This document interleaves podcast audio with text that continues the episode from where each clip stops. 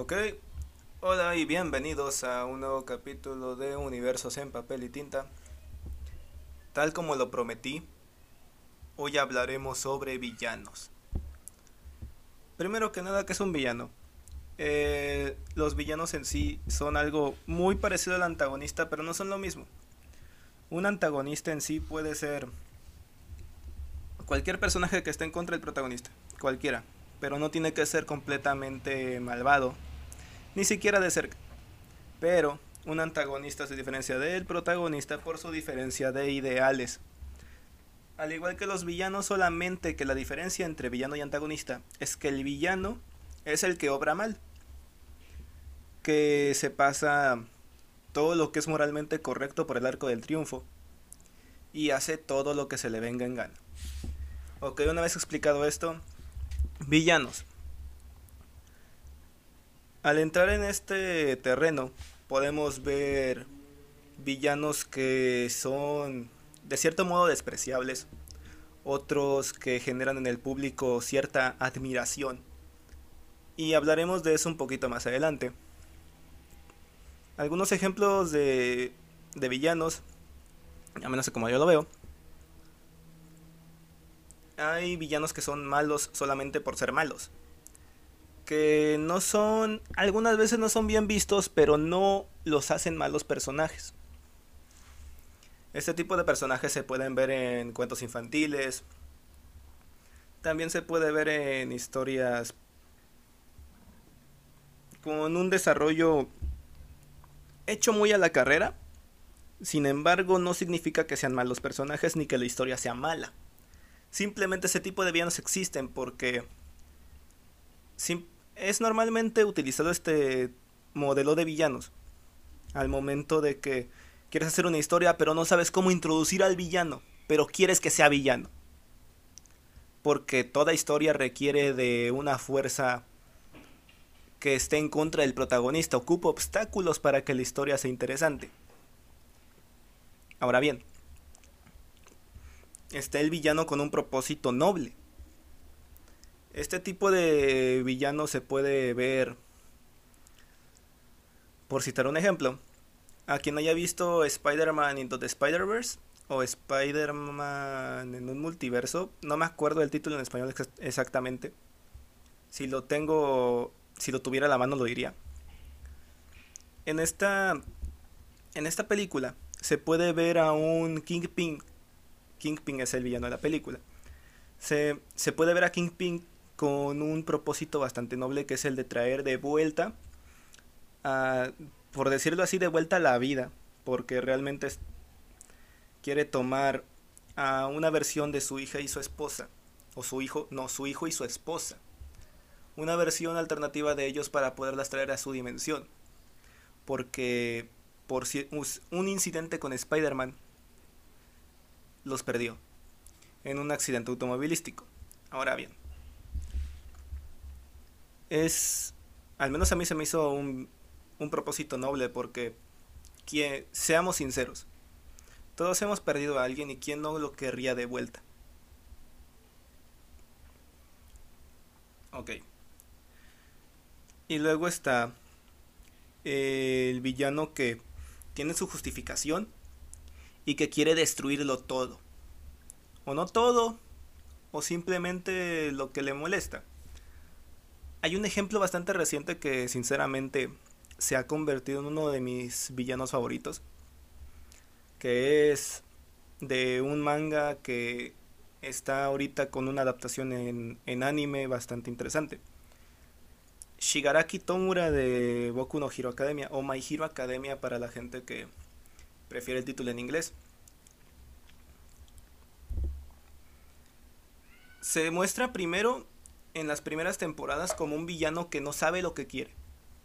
Que simplemente sabe que su objetivo es destruir la sociedad como, la, como se le conoce en la serie. Pero no sabe cómo. Tiene el objetivo pero no tiene el plan. Conforme avanzan los capítulos se puede ver a un, a un Shigaraki más centrado. Se podría decir que incluso hasta madura porque tomaba decisiones muy de, de manera muy, muy, muy aleatoria.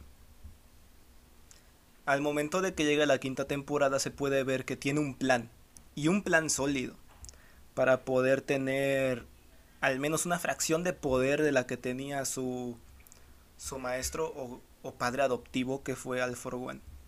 El villano principal de todo, todo el, el desmadre que es Boku no Hiro. Este, ahora bien, ya que tenemos esto en claro, a como yo construyo los villanos, como yo dije anteriormente, me baso en, en gente que conozco, que conocí. Muy pocas veces me baso en ciertas características de villanos que ya he visto. Ahora bien, hablemos del antagonista principal del poder oculto de la mente. El antagonista principal es el cazador de sueños, como ya sé, como ya lo habré dicho en en, en capítulos anteriores. Ahora bien, este villano surgió por una combinación de personas que realmente yo considero que son personas sumamente despreciables. Este ya no quiero volver esto tan, tan personal. El punto es que hago al cazador de sueños un villano de propósito noble. Ok, perdió a... Perdió a dos personas muy importantes para él y quiere, quiere hacer una fusión de realidades para poder ver si, si esas dos personas vuelven a la vida ahí sí es de que vuelvan a la vida. Porque se trata de mandar un poquito a la chingada lo que es el orden natural de las cosas. Que es un concepto que iré explorando poco a poco conforme avancen los volúmenes y que tengo, le tengo un fin bastante interesante. Pero es muy pronto para hablar de ello. Sigamos con los villanos. Al hacer de... Al hacer del cazador de sueños un villano, algo que cometa muchas atrocidades, demasiadas diría yo. Es básicamente un genocida en potencia contra un niño de unos aproximadamente de 12 a 17 años en lo que abarca la historia. Esa es la edad que llega a tener Ethan aproximadamente entre el inicio y el fin de la historia. Y luego hay un salto de tiempo que se justifica en el final, pero no voy a entrar en detalles de eso porque no quiero hacer spoilers. Ya dicho esto, hay una antagonista que ya fue introducida en el volumen 1, pero que saldrá en el volumen 2, que es la antagonista principal, que es su... No, no puedo dejar en palabras el resultado. A mí me agrado, sinceramente. Para que a mí me agrade de ese modo, un, antagonista a nivel resultado, considero que hizo un buen trabajo. Ahora bien, entraré en, en detalles. Este antagonista está basado en tres personas, o más bien no en tres, en toda en toda la gente que, que fue un poco doble cara, por decirlo así está basado en tantas personas que incluso surgió su personalidad al 100%. O sea, está, es como un Frankenstein de, de personalidades a tal punto que piensas que es una personalidad que no has visto. Y realmente así es como lo veo. Al momento de de yo hacer en los, en los momentos que Ethan y es antagonista se llegan a, a cantar el tiro, o por decirlo así, se llegan a pelear. Realmente hubo momentos en los que se me hizo la piel chinita mientras escribía. Ahorita estoy centrado en en las aventuras Electrogirl. Ya la estoy por decir, por decirlo así, estoy en el reboot porque realmente es un reboot, estoy haciendo todo desde el principio. he tenido unas ideas bastante interesantes respecto a cuántos cambios hacerle a las antagonistas principales del volumen 1. Porque anteriormente hice un desmadre de villanos que fácil eran cerca de 5 cerca de 5 villanos por por volumen. Y era un desmadre que sinceramente quiero sistematizar. Porque no puedo tener tantos villanos porque de, cierto modo pierdo el control y el hilo de la historia. Y, hice que la historia se viera más como... Más como la efemeridad de un cómic. Y es lo que no me gustó.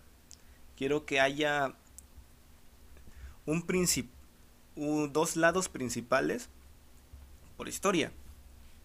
Porque así puedan haber varios protagonistas, pueden haber varios antagonistas. Pero siempre va a haber un antagonista principal o grupo de antagonistas principales que se lleven que se lleven el, el foco el foco de atención. Siempre va a haber antagonistas que se lleven el foco de atención al igual que protagonistas. En este caso, quienes se llevarán el foco de, atención como protagonistas serán Electro Girl y su ayudante. O compañero, porque ayudante siento que es rebajar al otro personaje. Sí, siento que es más un compañero, porque... Disculpen la interrupción. Este... Sí, eh, decir que sea un ayudante aunque independientemente de del género y la chingada, decir de ayudante a un personaje que realmente comparte protagonismo, sí lo considero el estarlo rebajando. Algo interesante aquí es que me basé para ambos personajes al principio porque realmente ya cambiaron bastante. En mi primer intento los tenía basado, muy basados en el concepto que tienen Batman y Robin en los cómics. Y en ocasiones se nota. Ese... Sí hubo algún Robin en el que llegó a tener cierto grado de compañerismo porque si hablamos de Demian no hay caso. Este... ¿Qué más? Ah, una última cosa. Lo que es Pacific City está basada en la peor época en la que se pudo vivir en la ciudad en la que yo resido. A ese era un nivel de delincuencia increíble el que había en aquel entonces. Y pues realmente me quitó en cierto modo una manera de de llegar a socializar como un niño normal en aquel entonces. Así que a esa época sí le tengo un poco de resentimiento. Y de ahí vino el concepto de Pacific City. Ya un poquito desviado del tema. Es. Es todo lo que puedo decir. Realmente. La construcción de mis villanos no es. Bueno, sí llega a ser rebuscada si es que quiero utilizar algún poder extraño, una madre así. Pero realmente una vez teniendo el poder definido y la personalidad del antagonista o villano, una vez teniendo esas dos cosas, el desarrollo viene solo, sale solo. Es como una vez teniendo el origen del personaje principal, lo demás sale solo. Al menos en mi caso, no sé si hay gente que realmente batalle con esto. Y sin más que decir, realmente espero hayan disfrutado de de estarme escuchando durante aproximadamente 20 minutos. Puede que sí me haya excedido en este capítulo, pero pues bueno, ¿qué se le va a hacer? Eh, recuerden que estoy en Facebook como j, arroba jtautor y que mis novelas estarán en Amazon a partir de, de ya. O sea, ya el volumen 2 del Poder Oculto de la Mente sale en noviembre. Electro Girl Pienso que a lo mejor sale en marzo del próximo año, pero apenas son suposiciones. Tengo que hablarlo con Mr. Diddy de que haga la portada y esas cosas, y aparte de que se acerca Navidad. Y no quiero ser ese ese güey ojete que le encarga algo en Navidad a alguien y realmente no me gustaría ser ese tipo de, de persona. Así que pues, Mr. Diddy Trace, tienes chance en diciembre. Disfruta de tu familia y demás cosas. Realmente no te voy a dar el, el encargo en diciembre. Realmente me pienso esperar hasta enero. Y ya, si no es en marzo, es en abril, en donde sale Electro Girl. Y probablemente meses después salga el volumen 3 del Poder Oculto de la Mente o el segundo de Electro Girl, depende de cómo se desarrollen las cosas, porque ambas historias van a estar conectadas. De cierto modo, de hecho, uno de los personajes de Electro Girl va, aparecen en, un en uno o dos capítulos de si ese güey aparece en uno o dos capítulos del Poder Oculto de la Mente, volumen 2. Y pues hasta aquí el capítulo de hoy. Recuerden echarme una mano con, con un like en Spotify. Compártanlo con quien más quieran. Recomiéndenme, si, se les, si les gustó, recomiéndenme con sus amigos y si no, con sus enemigos. El chiste es que hagan llegar este, este podcast a la mayor cantidad de gente posible. Sin más que decir, me les despido y hasta la próxima.